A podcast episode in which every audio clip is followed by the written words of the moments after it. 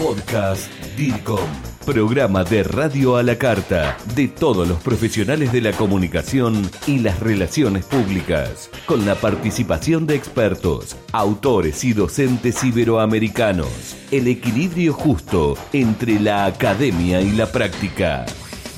Bienvenidos al podcast DIRCOM con Juan José Larrea. ¿Qué tal, colega? Bienvenido al podcast DIRCOM. Si estás en DIRCOM.tv, nuestro canal de YouTube. Bienvenido si estás en cualquiera de las plataformas. Si en este momento te encontrás trabajando y te hacemos compañía, o estás haciendo aeróbic, o en algún tiempo de espera, en el carro, en el auto, en el bus, trasladándote, y con nosotros hablando un poco de comunicación. Hoy quiero hablarte sobre logos responsive o logos adaptativos. Claro, quizás los conoces, profundizamos un poco el conocimiento, intercambiamos opiniones, o tal vez pensás que no, pero en realidad siempre lo tuviste, porque en el inconsciente fuiste viendo algunas modificaciones, detalles de lo que te voy a hablar. Bienvenido entonces para tratar este tema, mi nombre es Juanjo Larrea, logos responsive o logos adaptativos.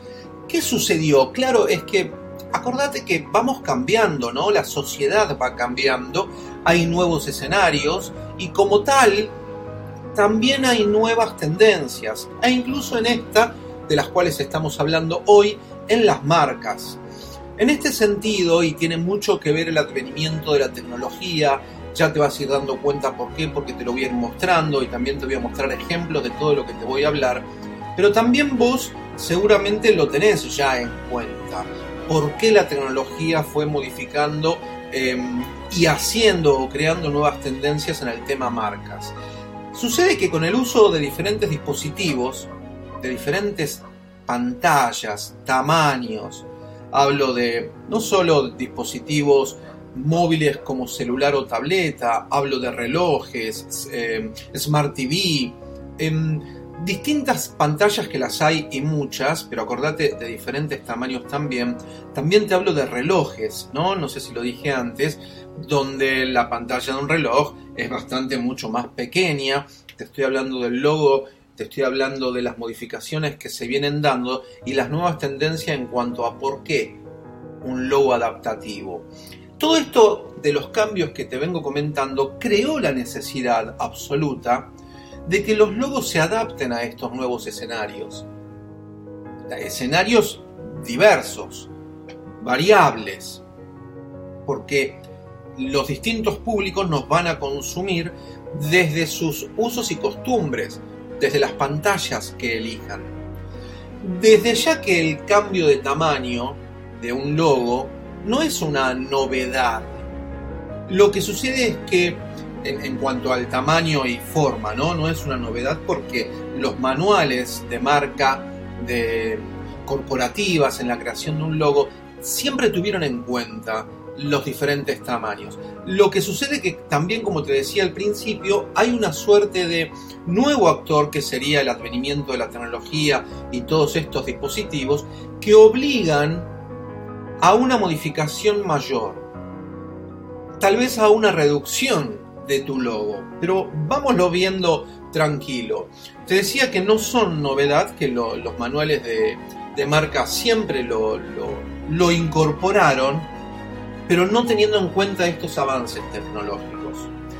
Es verdad que también eliminaban, como vamos a ver ahora ejemplos de logos adaptativos, eliminaban cierta parte del logo, eh, ciertos elementos o modificaban algo.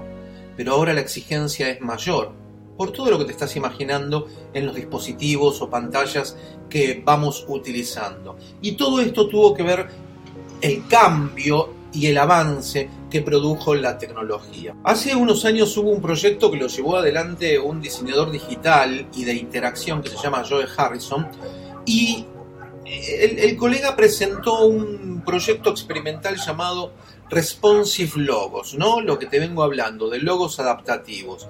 Y él quería explorar, y ahora te voy a mostrar ejemplos y te los voy a contar también, logos escalables y lo hizo con algunas marcas, bueno, más importantes en el mundo o más reconocidas.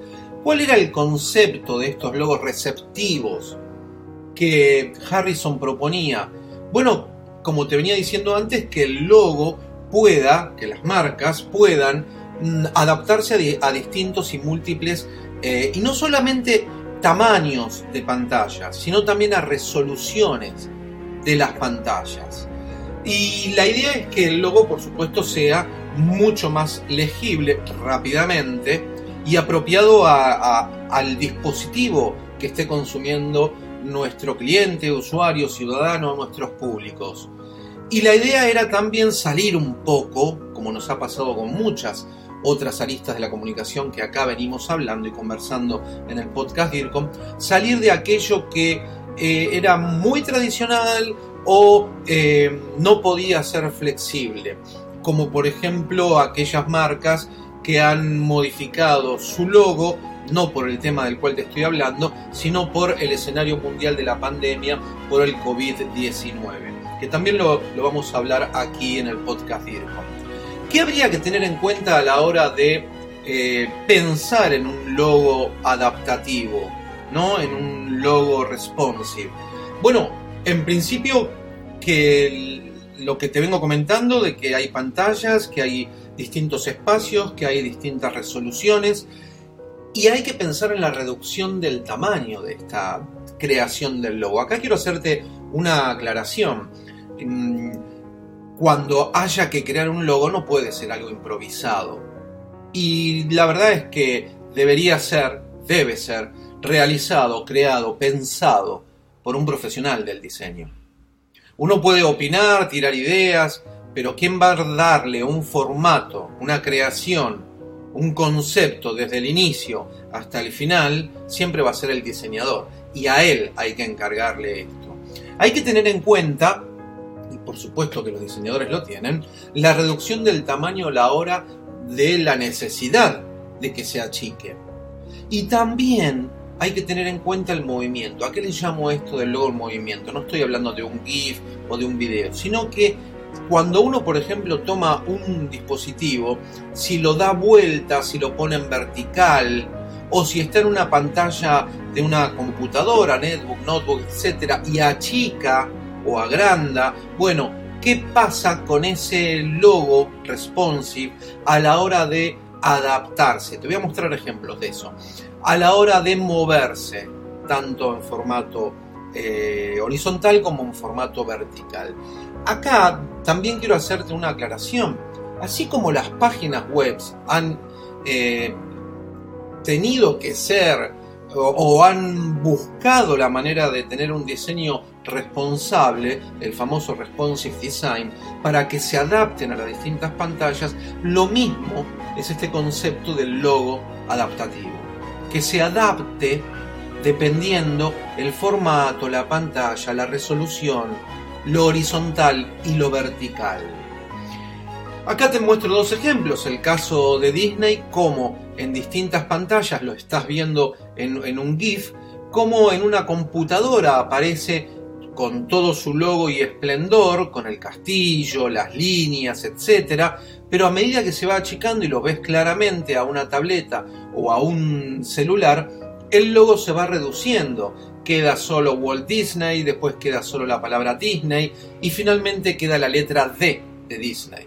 Lo mismo con Guinness, la marca mundialmente conocida, como finalmente queda con una forma, al principio comienza con toda su, todo su esplendor, las líneas, las formas, la palabra Guinness, pero termina solo con una forma muy pequeña, que es lo que ya todo el mundo y nosotros conocemos, si es un celular o una pantalla muy pequeña la que realmente está visualizando el producto. Y acá te muestro otras, otros ejemplos de cómo han ido, cómo han ido reduciendo, dependiendo la necesidad, distintas marcas. Levis, que empieza con todo su, su fondo de color rojo, letras blancas, debajo de la palabra Levis también tiene una leyenda, pero si pasamos a una pantalla más pequeña, queda el color rojo y la forma de atrás, la palabra Levis, pero ya no la leyenda. Si pasamos a un celular, queda solo la forma y la palabra Levis, y si pasamos a un reloj, solo queda el color eh, rojo con la forma tradicional de Levis. Lo mismo con Victorinox, lo mismo con Kodak, eh, Kodak Films, donde ves formas del logo de Kodak, ves la palabra Kodak, también ves la palabra film en una pantalla grande y en una tableta ya desaparecen las dos formas de abajo y la palabra film para quedar solo la forma con el color colorado y la palabra Kodak y en un celular solo la forma en color colorado, lo mismo que en un eh, dispositivo como podría ser un reloj.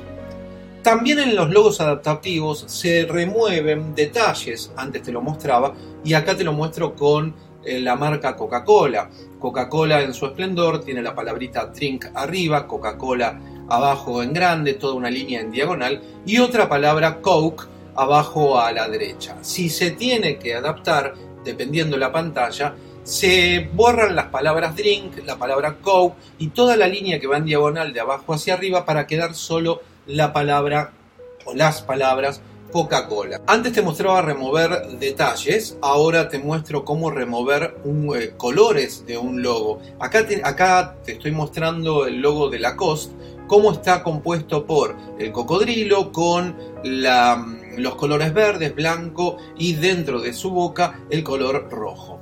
Lo, dependiendo la, la forma donde se vaya a presentar, de a la derecha podemos visualizar que el mismo logo queda igual, pero sin el color rojo. ¿Por qué? Porque seguramente lo han pensado que al reducirse, el color rojo podría llegar a deformarse o a mm, distorsionar el concepto, la idea, el espíritu de este logo.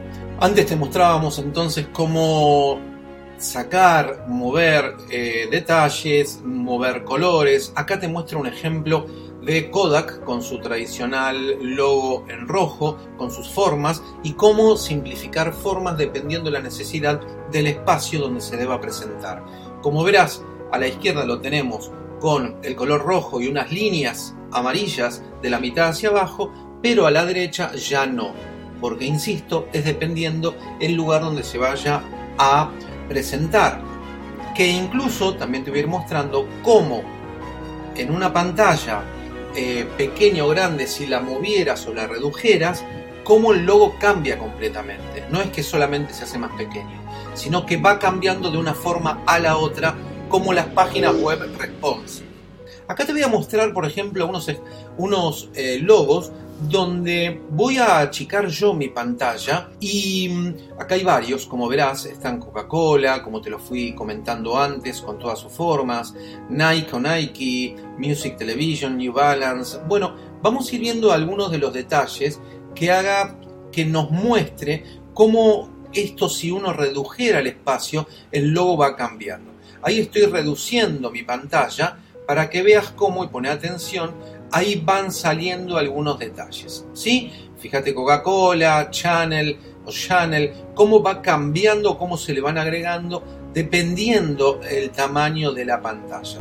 A ver, ¿hay un debate? Sí, claro que sí, puede haber un debate. Uno se podría preguntar o decir, sí, las marcas deberían variar, o no, o deberían mantener su forma. Bueno, hay un debate. Lo cierto es que eh, a los ojos, y a mí personalmente, de forma particular te diría que en un celular ver un logo eh, forzosamente reducido y no es placentero para la vista. Ahora, con el detalle de reducirlo y dejar al menos una pequeña forma, pero insisto, esto habiendo sido pensado por un diseñador desde el inicio hasta el final y teniendo en cuenta todo, uno logra sin perder la identidad marcaria, la identidad corporativa, logra reducir el logo, adaptarlo, hacerlo adaptativo.